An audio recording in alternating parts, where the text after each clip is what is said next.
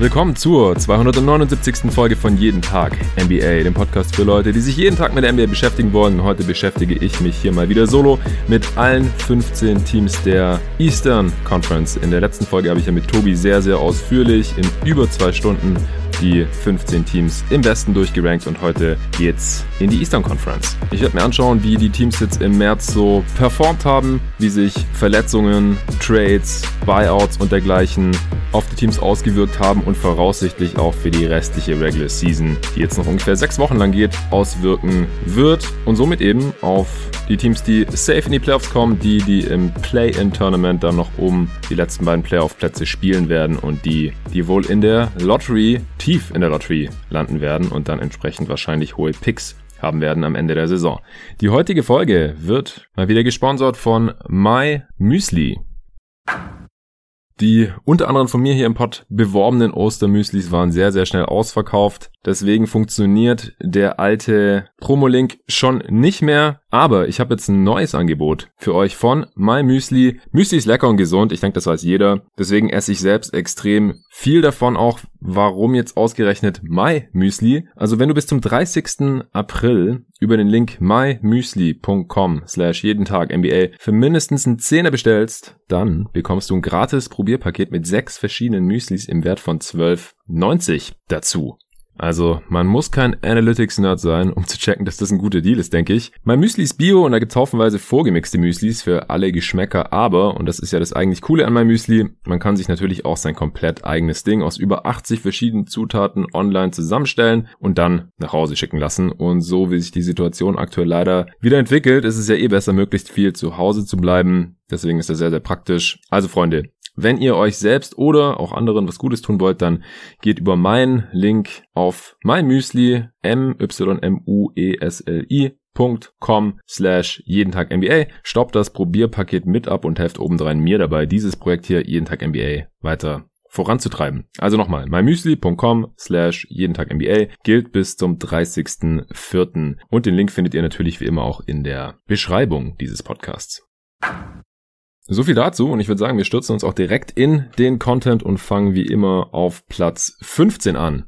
Im Osten, da habe ich, wie auch beim letzten Power Ranking, immer noch die Orlando Magic stehen. Die haben eine Bilanz von 16 Siegen und 31 Niederlagen. Stand heute 1. April, sind damit 14. im Osten, haben dreimal gewonnen, achtmal verloren seit dem letzten Power Ranking Update hier. Offense Platz 28, Defense Platz 13. Die Playoffs sind natürlich schon passé und spätestens seit man jetzt zur Deadline die drei besten Spieler verschickt hat, was ich auch für absolut richtig halte, äh, steht man jetzt quasi mit einem neuen Team da, das vorletzte Nacht sogar die Clippers noch schlagen konnte, am Ende einen kleinen Run hingelegt hat. Äh, die Clippers waren eben back-to-back, -back, hatten in der Vornacht ja die Bucks geschlagen und klar, es ist die NBA, da kann sowas immer mal passieren.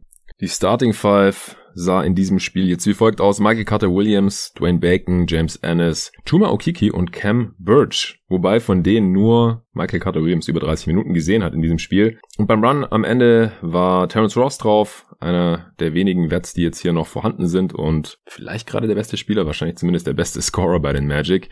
Und auch der neue Big im Kader Wendell Carter Jr. da auf dem Feld standen. Ich denke, Cam Birch wird nicht mehr lange starten, äh, dafür dann eben Wendell Carter Jr. oder vielleicht auch Mobamba starten. Die haben jetzt beide unter 20 Minuten bekommen, spielen aber einfach für die Zukunft der Magic natürlich eine viel größere Rolle und sind jetzt spielerisch wahrscheinlich auch nicht so viel schlechter als der schon sehr viel ältere Birch. Ich denke auch RJ Hampton wird wahrscheinlich bald mehr als die 13 Minuten sehen. Otto Porter Jr. spielt übrigens. Ich denke, da gibt's dann eher keinen Buyout, war wahrscheinlich der beste verbleibende Spieler für den ein Buyout noch in Frage kommt. Die Deadline, dass die Spieler dann in den Playoffs eingesetzt werden können, ist der 9. April. Das heißt, innerhalb der nächsten Woche so ungefähr müssten die Spieler rausgekauft werden, die jetzt noch rausgekauft werden, damit sie dann in den Playoffs bei ihrem neuen Team auch eingesetzt werden können. Bei den Warriors zum Beispiel hätte ich Otto Porter echt gut gefunden. Aber wie gesagt, ich rechne jetzt eigentlich eher nicht mehr damit. Cole Anthony kommt wahrscheinlich nächste Woche von seiner Rippenverletzung zurück.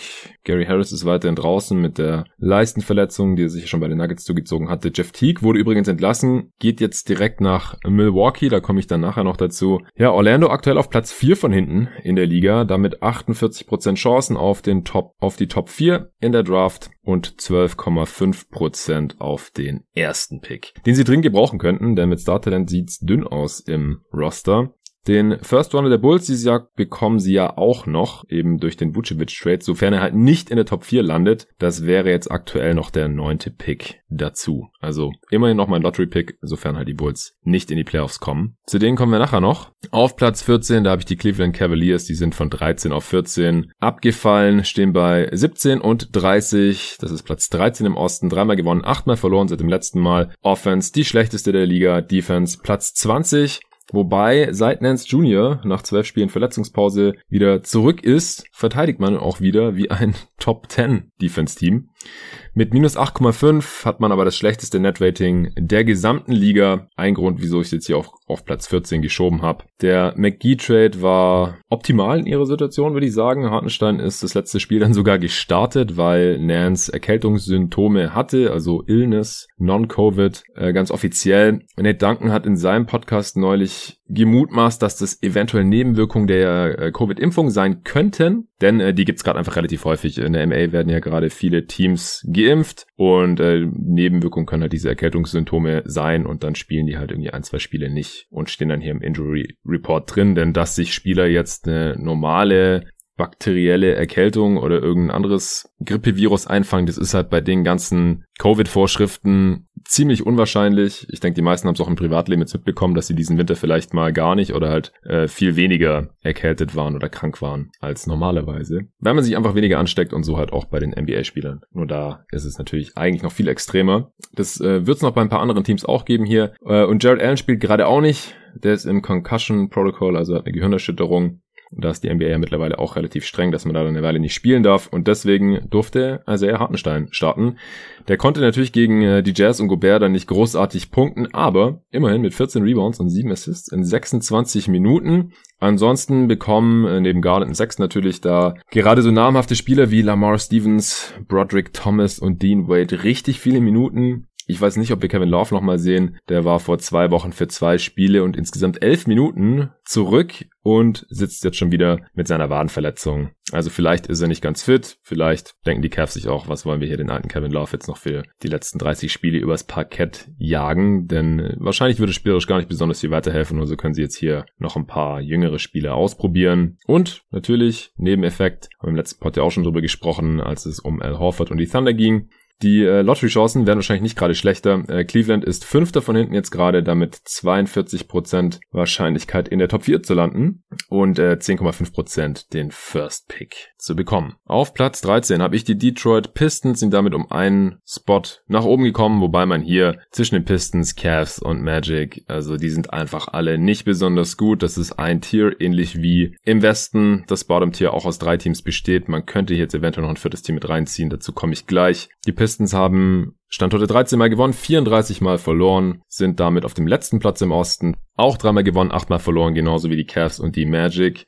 Seit dem letzten Mal, diese drei Siege, die kamen, zwei davon kamen gegen Toronto, einer gegen Houston. Diese beiden Teams verlieren gerade auch richtig viel. Offense Platz 25, Defense Platz 15 immerhin. Also alle drei Teams hier, Cavs, Magic und Pistons sind defensiv gar nicht so schlecht. Also bei den Magic muss man jetzt mal schauen, denn äh, da sind jetzt halt auch die besseren Defender teilweise getradet worden. Kann sein, dass es jetzt relativ mies wird, aber Clifford ist einfach auch ein guter Defensivcoach. Die Cavs, wie gesagt, wenn Nance Jr. spielt, dann haben sie quasi eine Top 10 Defense, ansonsten eine der schlechteren der NBA. Und die Pistons, wie gesagt, Platz 15, haben auch ein ganz gutes Net-Rating, also sehr viel besser als das der Cavs, deswegen habe ich sie jetzt auch nochmal über sie geschoben. Das underperformen sie aber konstant weiterhin. Ihre Rotation mischen sie jetzt auch gefühlt jedes Spiel neu durch, was auch an relativ vielen Ausfällen zurzeit liegt, aber die sind alle Day-to-Day, -Day, deswegen werde ich da jetzt nicht so genau drauf eingehen, denn kann sein, dass die im nächsten Spiel schon wieder spielen. Bis auf Killian Hayes und Jalil Okafor natürlich, die weiterhin ausfallen mit ihren langfristigeren Verletzungen. Äh, Corey Joseph spielt sogar relativ viel in seinen ersten drei Spielen. Vier Spielen bisher. Äh, 25 Minuten pro Spiel von der Bank. Ist aber meines Erachtens nach wie vor ein Downgrade zu DeLon Wright, der ja auch Starter war. Diallo spielt in seinen ersten drei Spielen 24 Minuten pro Spiel und trifft bisher quasi alles. Könnte gut sein, dass er bald noch mehr Minuten bekommt. Äh, Starter im Backcourt waren zuletzt Sam Lee und Josh Jackson. Äh, viele Siege wird es nicht mehr geben diese Saison, aber das Team ist mit Dudes wie Jerry Grant und Mason Plumley einfach etwas stärker besetzt als die Magic und Cavs, will ich meinen. Und der Schedule ist auch einfacher. Also das sind so die Gründe, wieso ich sie hier als drittschlechtestes Team im Osten sehe. Stand jetzt sind sie das drittschlechteste Team der Liga und haben damit 52% Chancen auf einen Top-4-Pick und 14% auf den ersten Pick.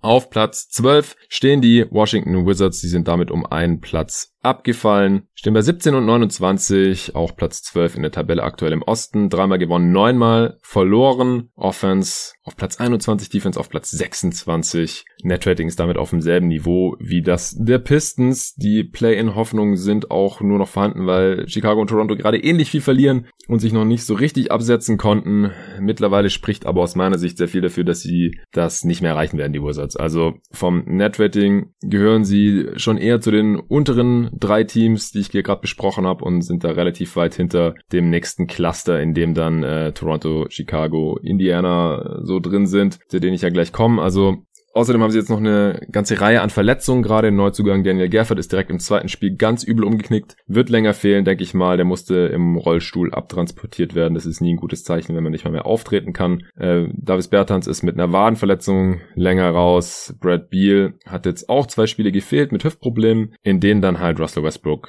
äh, sehr viel machen musste. Äh, da komme ich gleich nochmal zu. Äh, ansonsten, Thomas Bryant ist natürlich eh out for season. Ish Smith kommt vielleicht bald zurück, was aber nicht zwingend was Gutes heißt heißt, denn sein Skillset passt einfach überhaupt nicht zu Russell Westbrook, äh, finde ich nach wie vor. Russ spielt seit dem All-Star Break deutlich besser als vorher, muss man wirklich sagen. Der legt seine 25, 11 und 12 in den 12 Spielen auf gekrönt durch eine 35, 14, 21 Statline. Also nochmal 35 Punkte, 14 Rebounds und 21 Assists im Sieg gegen Indiana. Das war, war das erste Triple-Double mit über 30 Punkten und 20 Assists seit Magic Johnson. Und ansonsten hat es auch nur noch The Big O geschafft in den 60ern äh, als bekanntlich noch sehr viel schneller gespielt wurde als heute. Die Pace als Magic gespielt hat, war ungefähr so wie jetzt äh, heutzutage, wo wir jetzt wieder angekommen sind, äh, von der Spielgeschwindigkeit her, von den Possessions pro Spiel eher noch ein bisschen schneller, aber das ist vergleichbar, was auch erklärt, warum es eben schon so lang nicht mehr so eine krasse Statline gab. Wenn es weniger Possessions gibt, dann gibt es natürlich auch weniger Rebounds einzusammeln, weniger Assists und Punkte. Trotzdem natürlich eine sehr, sehr krasse Leistung von Westbrook. Äh, aber was noch viel wichtiger ist aus meiner Sicht, ist, dass Russ wieder effizienter geworden ist jetzt im März. Vor allem, weil seine Dreier und auch Freiwürfe wieder besser fallen. 37% seiner Dreier, das ist ordentlich. 68% seiner Freiwürfe, das ist immer noch ausbaufähig, aber immer noch 10% besser als davor. War auch unter 30% von Downtown gewesen. Also das war einfach mies. Ihr Pod immer wieder angesprochen. Jetzt ist das O-Rating im März immerhin bei 106.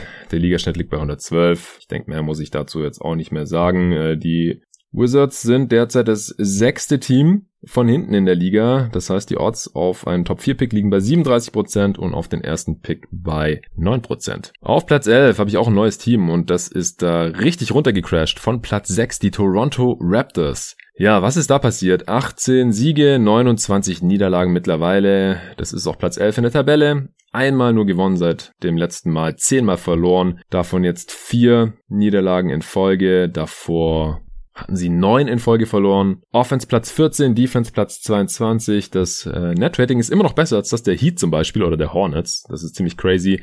Aber sie können einfach keine Spiele gewinnen. Äh, waren eigentlich fit jetzt, trotzdem verlieren sie am laufenden Band. Auch ständig gegen schlechte Teams. Und das ist für mich halt ein sehr beunruhigendes Zeichen, denn der Schedule ist eigentlich echt nicht so schwer. Das hatte äh, Tobi, mich und David dann auch relativ positiv gestimmt. Hat dieses Net-Rating, leichter äh, Schedule dann, dass äh, es eben zu erklären war, dass sie so schlecht waren, weil sie diese ganzen Covid-Ausfälle hatten. Und jetzt sind sie eigentlich wieder fit und sie gewinnen trotzdem nichts. Also unter anderem dreimal gegen Detroit in den letzten vier Wochen verloren, auch gegen Houston, das hatte ich hier letzte Woche im Pod angesprochen, jetzt auch letzte Nacht noch gegen OKC. Die Raptors scheinen einfach irgendwie durch seit ihrem Covid-Ausbruch. Dazu die Belastung, die Heimspiele halt in Tampa zu spielen und nicht wirklich zu Hause in Toronto. Der ähm, Fast-Trade von Kyle Lowry Kommt auch noch dazu, wer weiß, wie sich das auswirkt. Der einzige Sieg kam auch in seinem, in Anführungsstrichen, Abschiedsspiel, dem letzten Spiel vor der Deadline eben gegen Denver.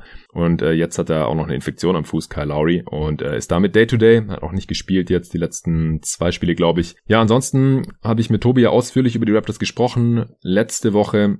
Seitdem äh, sind halt Gary Trent und Rodney Hood ins Team gekommen an der Deadline. Äh, Paul ist weg, genauso Terence Davis und Matt Thomas. Gary Trent startet auch und spielt viel. Äh, Rodney Hood bekommt Minuten von der Bank. Bisher halt ohne Erfolg, also noch kein Spiel gewonnen mit diesen beiden. Und trotzdem ist man halt nur zwei Spiele hinter dem zehnten Platz, wo die Bulls noch stehen. Und im Play-in-Tournament, da würde, glaube ich, immer noch keiner so richtig gegen die Toronto Raptors ran müssen, denn eigentlich ist das immer noch kein schlechtes Team. 35% Playoff-Chancen laut 538 auch immer noch. Auf der anderen Seite hat man halt jetzt auch schon diese besten Lottery-Odds und damit 32% Chancen auf einen Top-4-Pick und 7,5% sogar auf den First Pick. Also für die Raptors kann es nach wie vor in beide Richtungen gehen. Hier entweder noch tiefer in die Lottery. Damit haben sie dann äh, wahrscheinlicher einen höheren Pick und können sich direkt auf den Retool nach Kyle Lowry, der im Sommer als Free Agent wahrscheinlich dann weg ist, einstellen. Oder sie können halt mit Kyle Lowry vielleicht doch nochmal das Play-in-Tournament angreifen. Aber dafür müssen sie jetzt ganz, ganz schnell mit dem Gewinn anfangen. Genauso wie die Chicago Bulls. Die habe ich noch auf 10 von 12 auf 10 hochgeschoben, eigentlich allein durch den Trade, denn spielerisch gibt's dafür jetzt gerade nicht so viele Gründe.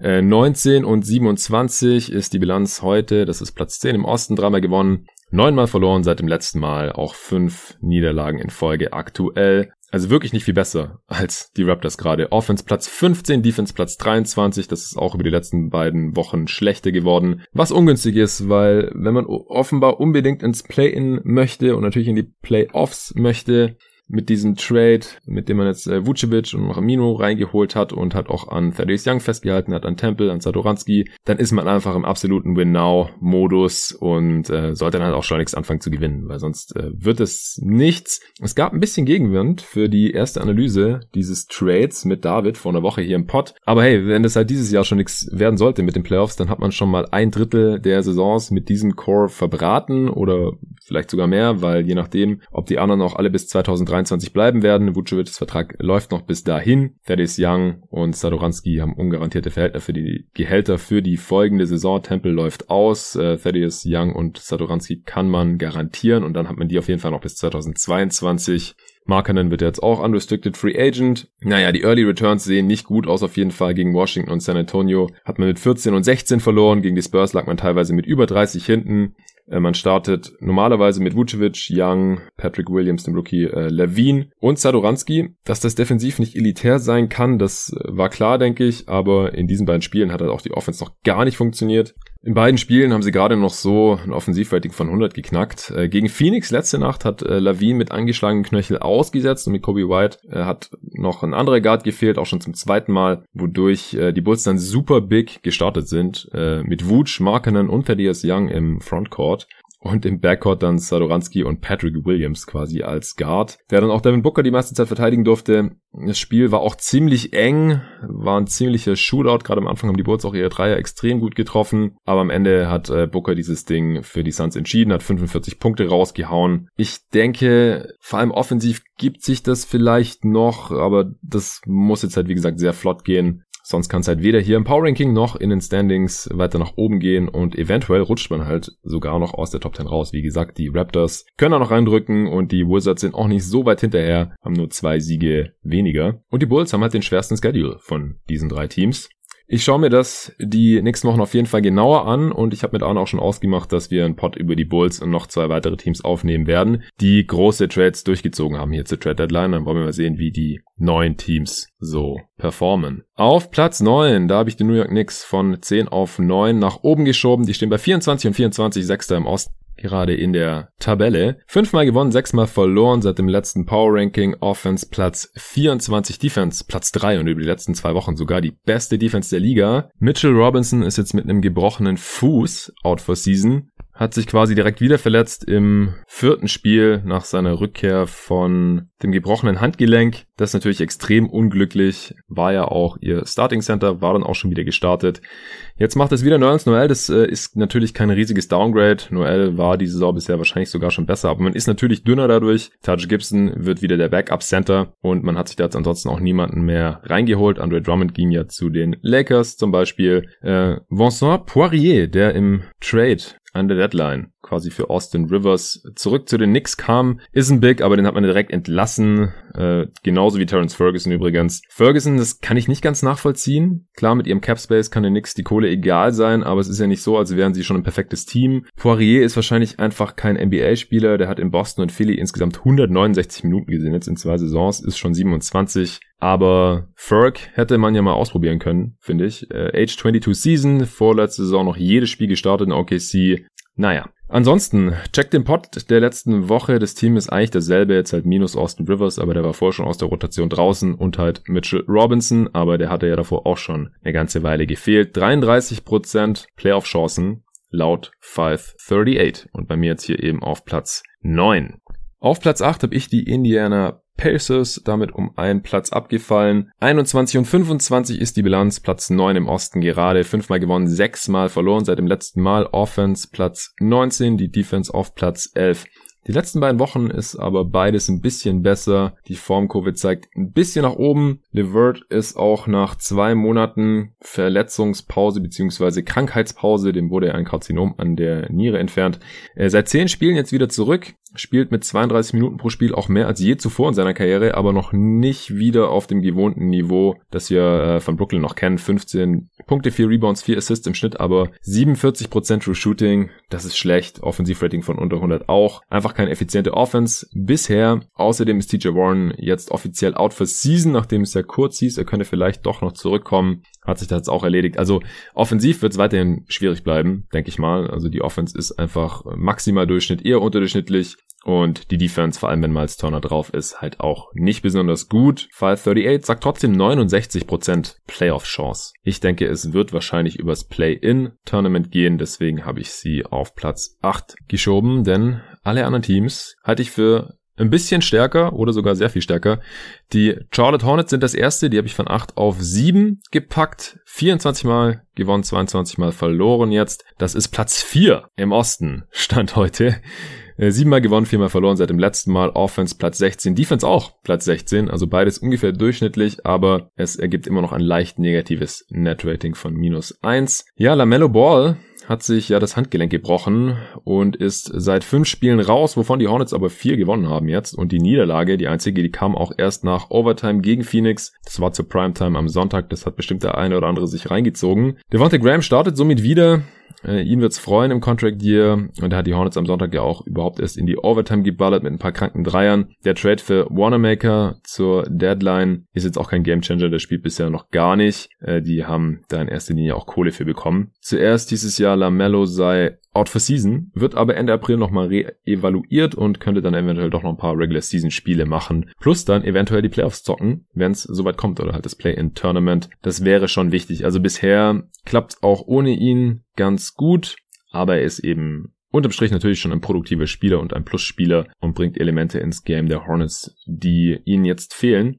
Über seinen Rookie of the Year Case wird in den Awards Pots, die hier als nächstes kommen bei jeden Tag NBA noch gesprochen werden. Die Playoff-Chancen sind laut 538 mittlerweile schon auf 67% gestiegen. Was ich ähnlich sehen würde, ab Platz 6 kommen wir jetzt zu Teams, wo die rechnerischen Playoff-Chancen nochmal besser aussehen. Und da habe ich die Atlanta Hawks. Die habe ich um drei Plätze nach oben geschoben, stehen bei 23 und 24 nach ihrer Niederlage gegen Phoenix, sind Sechster im Osten, siebenmal gewonnen, viermal verloren, Offense Platz 11, Defense Platz 21, stehen bei 9 und 4 jetzt insgesamt mit Nate McMillan als Head Coach, also seither läuft's wie zu erwarten war. Besser für die Hawks, auch wenn sie weiterhin viele Verletzungsprobleme haben. Äh, der Andre Hunter hat zweimal versucht zu spielen, das lief nicht gut. Knie ist angeschwollen, jetzt sitzt er wieder, was halt ein massiver Verlust ist für die Perimeter Defense nach wie vor.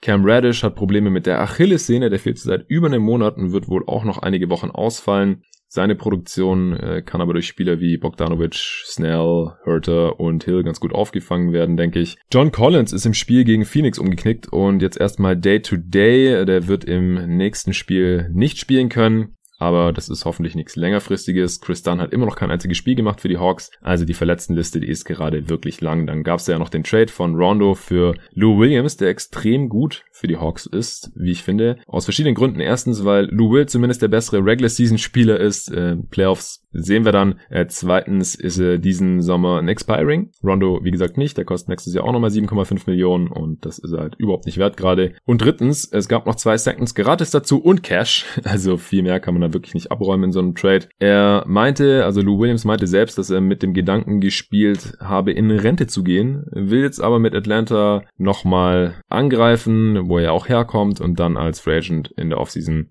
kann er ja mal gucken. Der ist ja auch schon einer der Spieler, die am längsten in der Liga sind. Jetzt mit 16 Saisons. Äh, nach wie vor hängt für mich relativ viel von DeAndre Hunters Gesundheit ab, weil sie ohne ihn und halt auch Chris Dunn wenn er da mal spielt, einfach keinen weiteren On-Ball-Defender haben. Und äh, das ist natürlich schon wichtig.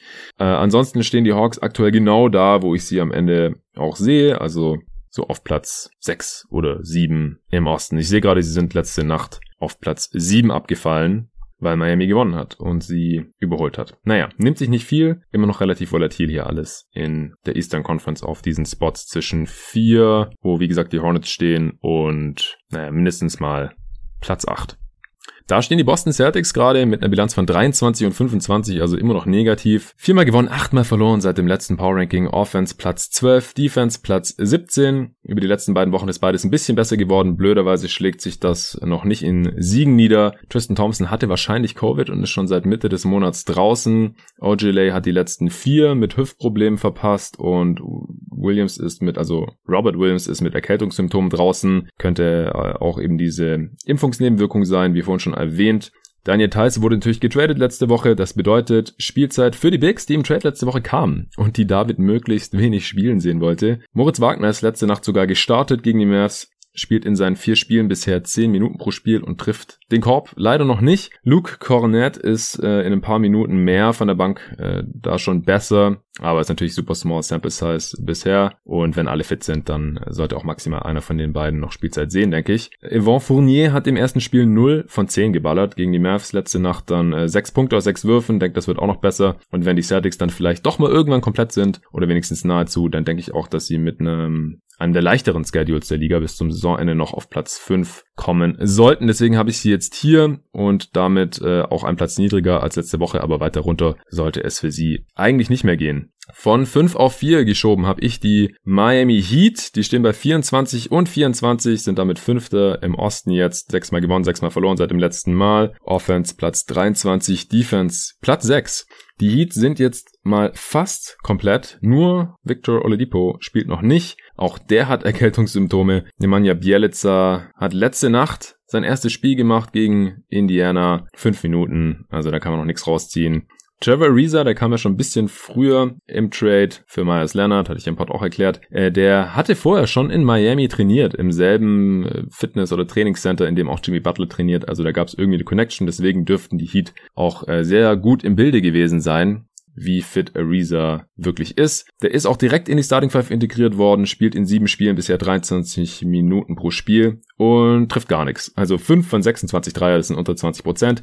Ich denke nicht, dass er jetzt in den letzten zwölf Monaten auf einmal das Werfen verlernt hat, aber bisher hilft er den Heater am offensiven Ende halt leider noch nicht und das äh, würden sie eigentlich dringend brauchen. Ich bin weiterhin sehr gespannt auf Oladipo und ob der dann da helfen kann. Ob und wie er sich da dann unterordnet und ja, falls es nicht klappt, dann wäre das schon eine ganz, ganz üble Red Flag für alle anderen Teams, wenn er Free Agent wird. Also hat er auch ein großes Interesse natürlich daran, dass er da jetzt so gut wie möglich aussieht. Ich glaube auch, dass es möglich sein sollte, wenn seine Shot Selection einfach ein bisschen besser wird, wenn seine offensive Rolle kleiner wird, wenn er schlechtere Defender gegen sich hat, weil die Guten halt in erster Linie gegen Butler gestellt werden und defensiv hat er eigentlich nach wie vor den Körper, um da gut dagegenhalten zu können. Also die Upside ist da. Ich werde mir das genauer anschauen und dann auch mit Arne analysieren. Das ist das zweite Team, das wir dann demnächst hier bei jeden Tag NBA mal unter die Lupe nehmen. Die Bulls, die Heat und dann noch die Denver Nuggets. Das sind die drei Teams, auf die Arne Bock hat. Ich freue mich schon drauf. Miami Spielplan ist eigentlich super leicht, deswegen erwarte ich Platz 4 am Ende der Saison.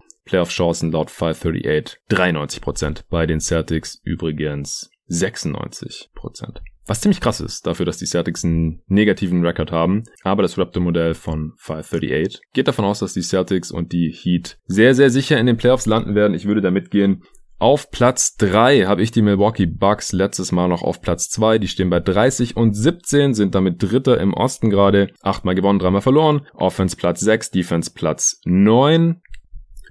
sind damit eins von nur drei Teams, die eine Top 10 Offense und Defense haben. Die anderen beiden sind im Westen mit Phoenix und Utah, also das einzige im Osten und deswegen haben sie auch das beste Net Rating im Osten. Tucker hat seit dem Pod letzte Woche mit Tobi hatte ich ja nicht nur die Raptors und die Knicks ausführlich besprochen, sondern auch noch die Milwaukee Bucks und da war der PJ Tucker Trade ja schon durch. Der hatte drei Spiele gemacht und seither hat er halt keins mehr gemacht wegen seiner Wadenverletzung und in seinem Alter wird man auch schauen, dass der jetzt hier in der Regular Season noch ein bisschen geschont wird. Die letzten Jahre in Houston musste er immer sehr viele Minuten spielen und jetzt hier in Milwaukee halt nicht mehr. Den hat man natürlich in allererster Linie, in allererster Linie für die Playoffs geholt, auch wenn man sich sicherlich noch ein bisschen mit ihm einspielen möchte und noch ein bisschen das Switchen mit ihm üben will. Kurutz hat immer noch nicht gespielt. Äh, Bobby Portis ist im Health und Safety Protocol.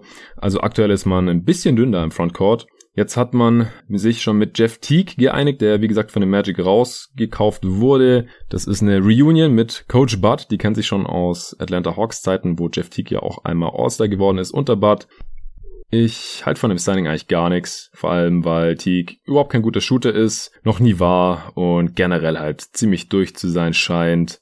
Also ich sehe nicht so ganz, wie er den Bucks weiterhelfen soll. Vielleicht in der Regular Season noch so ein bisschen als Playmaker von der Bank, aber sagen wir es mal so, die Celtics-Fans waren überhaupt nicht traurig, als er weg war und deswegen sehe ich nicht so ganz, wie jetzt in Milwaukee auf einmal viel besser sein sollte. Da gefällt mir die Idee von Austin Rivers in Milwaukee schon deutlich besser. Auch hier ist man sich laut Shams Sharania schon einig geworden. Die Thunder haben ihn ja einfach gewaved und äh, sobald er dann bereit ist, um einen neuen Vertrag zu unterschreiben, sollte es wohl in Milwaukee passieren. Also das passt aus meiner Sicht viel besser, weil er halt ein besserer Shooter ist als Teague, auch ein ziemlich bissiger On-Ball-Defender ist und halt auch auf der Dribble ein bisschen was machen kann, so ISO-mäßig. Und das passt halt von der Bank dann teilweise neben Janis, teilweise neben Middleton und Joe Holiday wahrscheinlich deutlich besser. Vor allem in den Playoffs, wo er halt auch schon Erfahrung gesammelt hat. Auf Platz zwei habe ich die Sixers geschoben, in erster Linie, weil sie schon zwei Siege mehr haben als die Bucks und eben zwei Niederlagen weniger. Und jetzt Joel Embiid eben zurückkommt und dann sollte die Sache eigentlich laufen bis zum Ende der Saison. Es ist natürlich knapp, aber die Sixers sehe ich hier gerade ein bisschen vor den Bucks, sind auch auf Platz zwei im Osten gerade, auch achtmal gewonnen, dreimal verloren seit dem letzten Mal. Man hat im Prinzip die schlechteren Teams jetzt ohne Embiid konsequent geschlagen und gegen die besseren verloren, halt gegen die Bucks, gegen die Clippers und gegen die Nuggets. Das waren die drei Niederlagen. Äh, in nur einem dieser elf Spiele jetzt seit dem All-Star Break hat Embiid gespielt und da auch nur bis er sich nach 20 Minuten Spielzeit eben leider verletzt hat. War ein äh, Bone Bruce. Offense Platz 13, Defense Platz 4. Über die letzten zwei Wochen ohne Embiid ist es offensiv natürlich schwer geworden. Da war man nur noch auf Platz 25, defensiv, aber auf demselben Niveau auf Platz 3. Ja, Embiid, äh, wie gesagt, Bone Bruce, das war im linken Knie, hieß dann zwei bis drei Wochen draußen. Wenn er jetzt am Samstag zurückkommt, wie es jetzt eben angekündigt wurde, ich glaube gegen die Wolves, äh, ist ja witzig, dann direkt gegen seinen alten Freund Carl Anthony Towns, dann waren es eben genau drei Wochen. Und äh, das hat dann ziemlich genau hingehauen. Äh, freut mich natürlich dass Embiid zurück ist. Inwiefern sich das jetzt auf seinen MVP-Case auswirken wird, das bespreche ich im Awards-Pod dann. Genauso wie mal nochmal sein und auch den Defensive Player of the Year Case von seinem Teammate Ben Simmons. Äh, der hat da in letzter Zeit ziemlich viel Hype bekommen. Das werde ich mir mal genauer anschauen. Äh, George Hill kam ja noch zur Deadline, spielt aber nach wie vor noch gar nicht. Nach seiner Daumenverletzung vor über zwei Monaten. Die Schiene ist jetzt erst ab und er trainiert. Kann also nicht mehr allzu lang dauern ziemlich nice für Philly eigentlich, trotzdem noch hier an zwei zu stehen im Osten. Und wie gesagt, jetzt wo Embiid wieder da ist, dann kommt noch Hill dazu, dann sollte man sich eigentlich hier oben halten können. Auch der erste Platz ist durchaus noch greifbar, denn haben sich die Nets erst letzte Nacht geschnappt. Durch den Sieg gegen die Houston Rockets haben sie jetzt ein W mehr. Und bei den Sixers sind ansonsten gerade auch alle fit. Als Embiid ausgefallen war, ist zuerst Tony Bradley für ihn gestartet. Der musste dann in den Trade für George Hill. Jetzt äh, war es dann noch Dwight Howard und mit dem Rookie Paul Reed als Backup. Der war ja G-League MVP und man hat jetzt seinen Two-Way-Deal zu einem richtigen NBA-Vertrag konvertiert. Den dann offenen Two-Way-Contract hat man dann Mason Jones gegeben, den die Rockets entlassen hatten. Das ist ein Wingspieler, der jetzt aber für die Sixers wahrscheinlich in dieser Saison keine große Rolle spielen wird. Auf Platz 1, wie gerade schon angeteasert, und es bleibt ja auch nichts anderes übrig, natürlich die Brooklyn Nets mit 33 und 15. Erster im Osten gerade, neunmal gewonnen, zweimal verloren. Auch das beste Team im Osten über diese Zeitspanne Offense. Platz 1. Jetzt äh, wird der ein oder andere aufmerksame Hörer sich fragen, hey, die Clippers waren doch vorgestern noch auf Platz 1 im Westen, also in der gesamten Liga, aber als wir den Westen besprochen haben, ja, es ist ein super knappe Top 3 gerade mit Utah und den LA Clippers, die haben alle ein Offensivrating oder eine offensive Effizienz laut Clean the Glass von über 119 und letzte Nacht haben sich da die Nets eben den Top-Spot geschnappt. Übrigens sind natürlich alle drei Offenses auch die effizientesten Offenses all time mit einer Effizienz von über 119. Das liegt einfach aber auch daran, dass die Liga im Schnitt immer effizienter wird. Offensivrating von 112 im Schnitt hatten wir auch noch nie. Das äh, hatte ich gestern auf Twitter auch mal kurz thematisiert. Das liegt zum einen daran, dass natürlich die Teams alle immer besser werfen können und dadurch auch die Dreier einfach treffen und die geben einfach einen Punkt mehr als Zweier. Dadurch werden die Offenses schon effizienter. Und natürlich müssen die Teams dann auch da verteidigt werden. Die Offense ist einfach spaced out. Dadurch gibt es weniger Turnovers. Wir haben weniger Turnovers als jemals zuvor. Und auch die Zwei-Punkte-Würfe sind dadurch teilweise natürlich einfacher, einfach weil weniger Defender in der Zone rumlungern. Und dadurch sind die Offenses schwerer zu verteidigen und dadurch effizienter. Und deswegen haben wir hier auch die effizientesten Offenses Offenses aller Zeiten. Mal ganz vereinfacht ausgedrückt. Die Defense ist auf Platz 24 für die Brooklyn Nets. Das ist ja, immer noch ziemlich schlecht. Der Aufwärtstrend, der im Februar noch zu, zu, beobachten war, den ich hier mit Arne besprochen hatte und auch im letzten Eastern Conference Power Ranking, der ist so ein bisschen versiegt, was sicherlich teilweise an den sich ständig verändernden Rotationen liegt. Die Nets haben ja jetzt munter Spieler ausprobiert und die natürlich dann auch immer eingesetzt und auch immer wieder Verletzte gehabt. Und zweitens weiterhin einfach am Personal, denn ähm, auch jetzt mit Blake Griffin und dann Lamarcus Aldridge, der jetzt noch dazugeholt wurde nach seinem Buyout bei den Spurs, die ähm, sind einfach keine guten Defender, um nicht zu sagen, sie sind miese Defender, vor allem Aldridge. Und wenn deren Spielzeit dann von DeAndre Jordan und vor allem von Nick Claxton abgeht, dann wird das wahrscheinlich eher noch schlechter. Weil in den unter 300 Minuten mit Nick Claxton auf dem Feld bisher diese Saison, das ist eine kleine Sample Size, einfach weil er auch lang verletzt war.